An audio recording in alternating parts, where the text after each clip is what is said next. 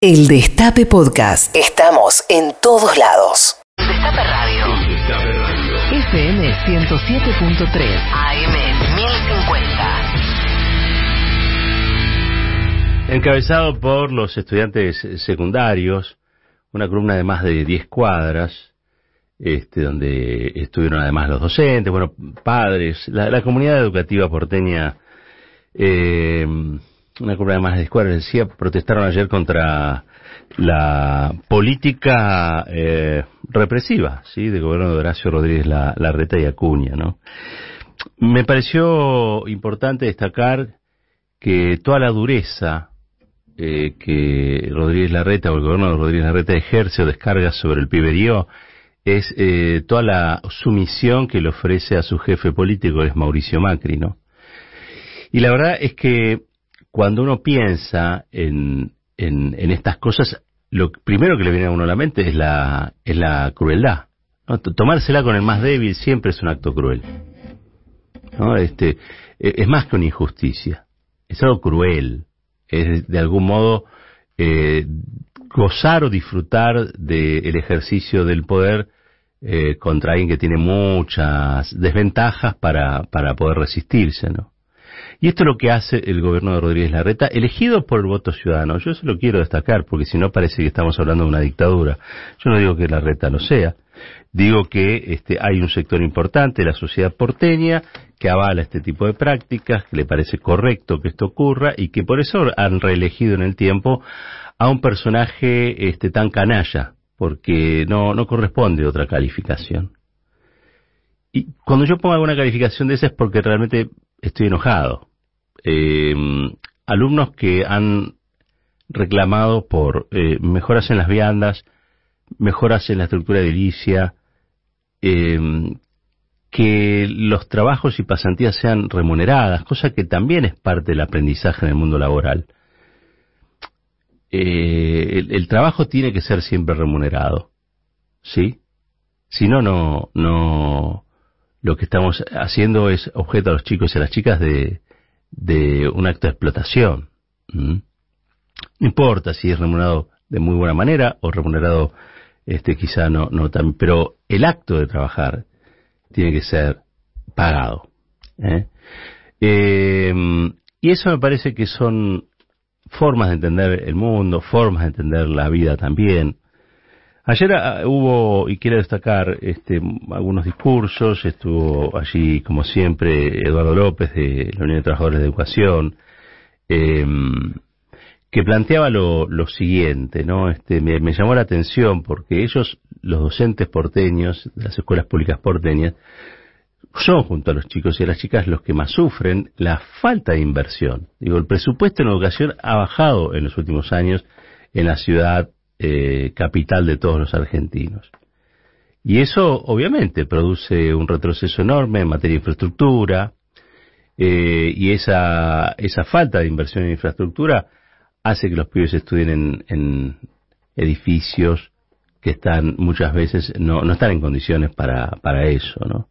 Y, y por otro lado todos vemos en qué se gasta el dinero de la ciudad. El, el, el exceso de dinero que tiene esta, esta ciudad que podría ser una ciudad belga tranquilamente.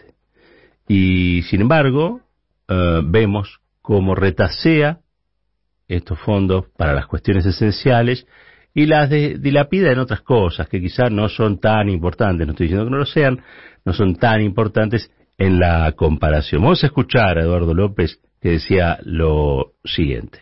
La escuela la quisieron cerrar, Mariano Acosta, hoy está de pie. El presupuesto se redujo en los últimos 15 años, las vacantes, ahora se están inscribiendo y no hay vacantes. En fin, el gobierno de la ciudad destina por cada peso en arreglar una escuela, cuatro pesos en cambiar baldosas. Claro, a las baldosas las puede pisotear, a la comunidad educativa no, estamos de pie, de acá vamos a la jefatura de gobierno, donde nunca va a trabajar la reta, y la reta en 14 meses se va. Y las escuelas que quiso cerrar van a seguir enseñando, resistiendo, construyendo y soñando.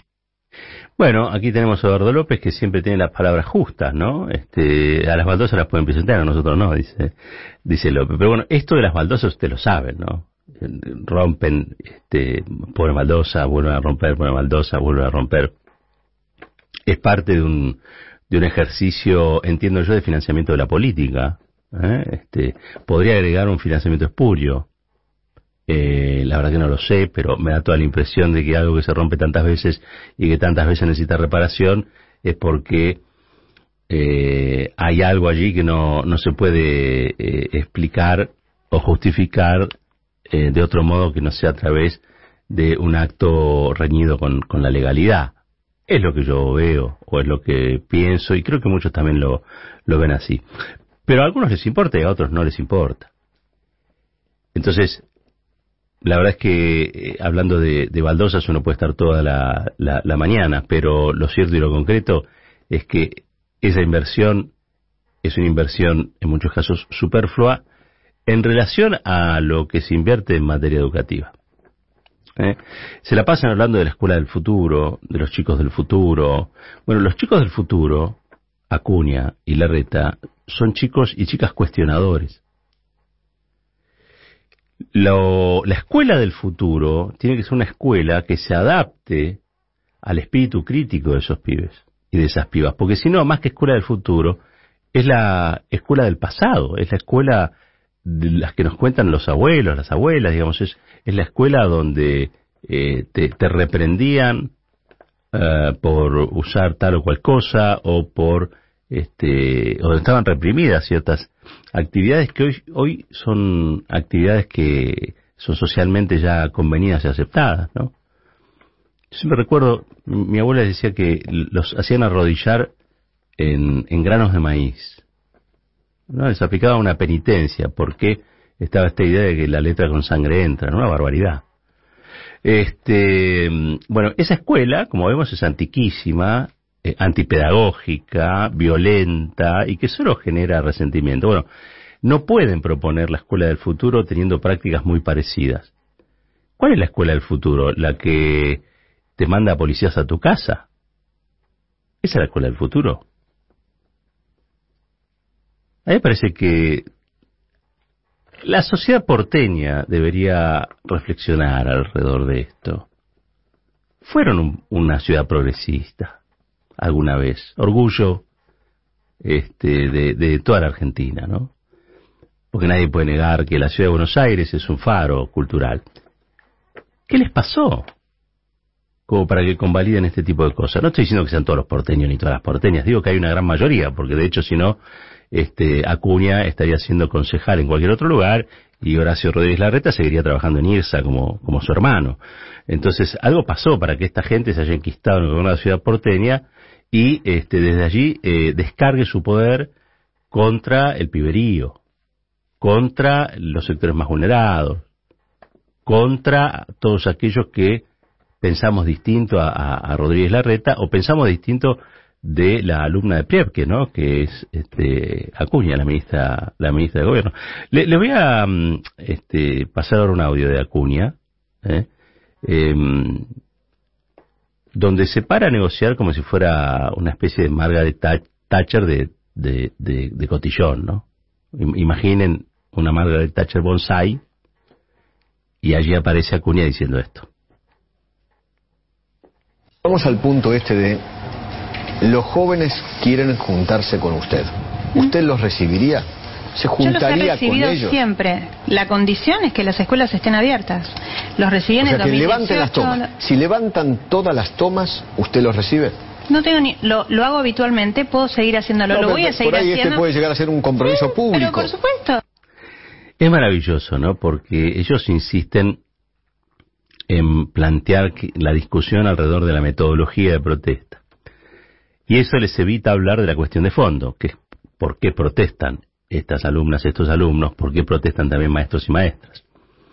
Entonces, este, como no quieren hablar de la baja presupuestaria, el problema pasa a ser el modo en el que reclaman la toma de escuela. Entonces dice, si dejan la, la, la toma de las escuelas, entonces ahí yo lo, los recibo. A mí no me gusta decir que esto es una extorsión, porque no me parece que ministro y extorsión, o ministra en este caso y extorsión, sean palabras asociables en una democracia.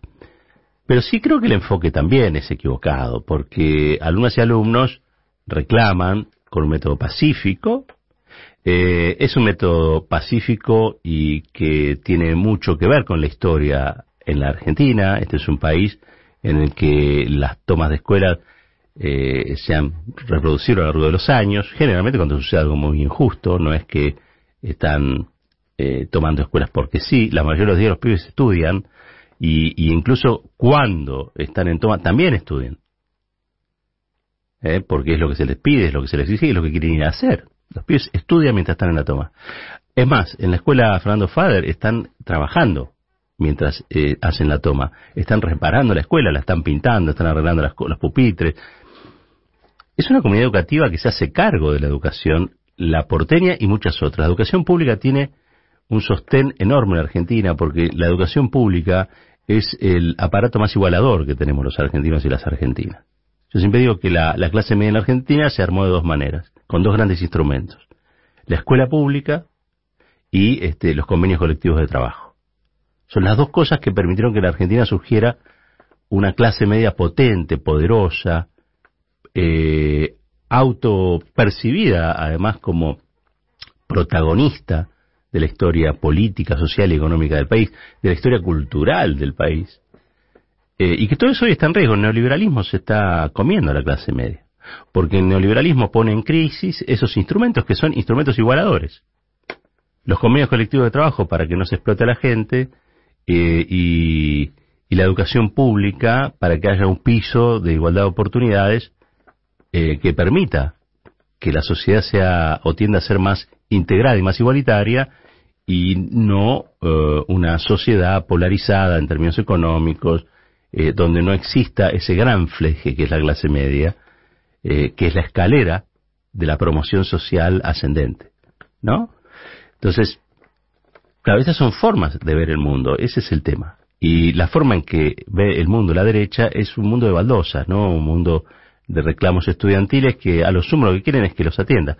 Hoy estaban levantando algunas de las tomas. Probablemente se van a dar las condiciones que pidió eh, Acuña. Y ahí quiero ver si los atiende o no, si los va a atender, si los va a escuchar. Eh, porque creo que tienen bastante para enseñarle, este ministra. Creo que los chicos y las chicas tienen bastante que enseñarle a usted eh, y a su jefe. Entre otras cosas, capaz que es la lección que le, les puede llegar a dar es que con la soberbia y la arrogancia no se va a ningún lado y la otra es que cuando reclaman alumnas y alumnos, cuando reclaman maestros y maestras, se los escucha. Y que a veces hay que mandar obedeciendo. Que no basta con ser sumiso con Macri para tener poder, que el poder en una democracia proviene del pueblo y que el mandar obedeciendo implica que escuchar, ponerse a la orden, saber, entre otras cuestiones, que la dureza lleva más dureza, que la prepotencia lleva más prepotencia y que la violencia lleva más violencia. Si hoy hay una, protesta de estas características en la ciudad de Buenos Aires porque lo manejaron muy mal. Y lo único que les puedo llegar a decir es que si siguen siendo duros con los pibes y sumisos este, con Macri, eh, se habrá perdido la oportunidad de tener un gobierno de derecha que sea además decente. Yo sé que muchos dicen, no, no, miren, es imposible. Yo, yo no puedo decir eso. Yo no puedo decir eso. Para nada. Pero siempre apuesto que hay una oportunidad y esa oportunidad nunca aparece o no aparece tanto como uno quisiera. Así que bueno, desde acá, desde este micrófono, este, con la, la libertad que nos damos en el destape, es, este, podemos reclamarle, ¿no? Al gobierno de Horacio Rodríguez Larreta, a su ministra Acuña, es que si quieren ser sumisos, sean sumisos con aquellos que eh, lo único que pretenden es una educación mejor y sean duros, duros, pero muy duros, todo lo duro que tengan que ser no con aquellos que reclaman, sino con aquellos que los humillan, ¿eh? cuando los obligan a defender incluso el espionaje del que fueron víctimas. No estaría mal que por una vez la cosa sea al revés de como plantea Macri, la reta y aceptan, ¿no? La reta y Acuña. Lo que se tenía que decir se dijo. Roberto Caballero y su editorial. A buen caballero, buen entendedor. El Destape Podcast. Estamos en todos lados. El Destape Podcast.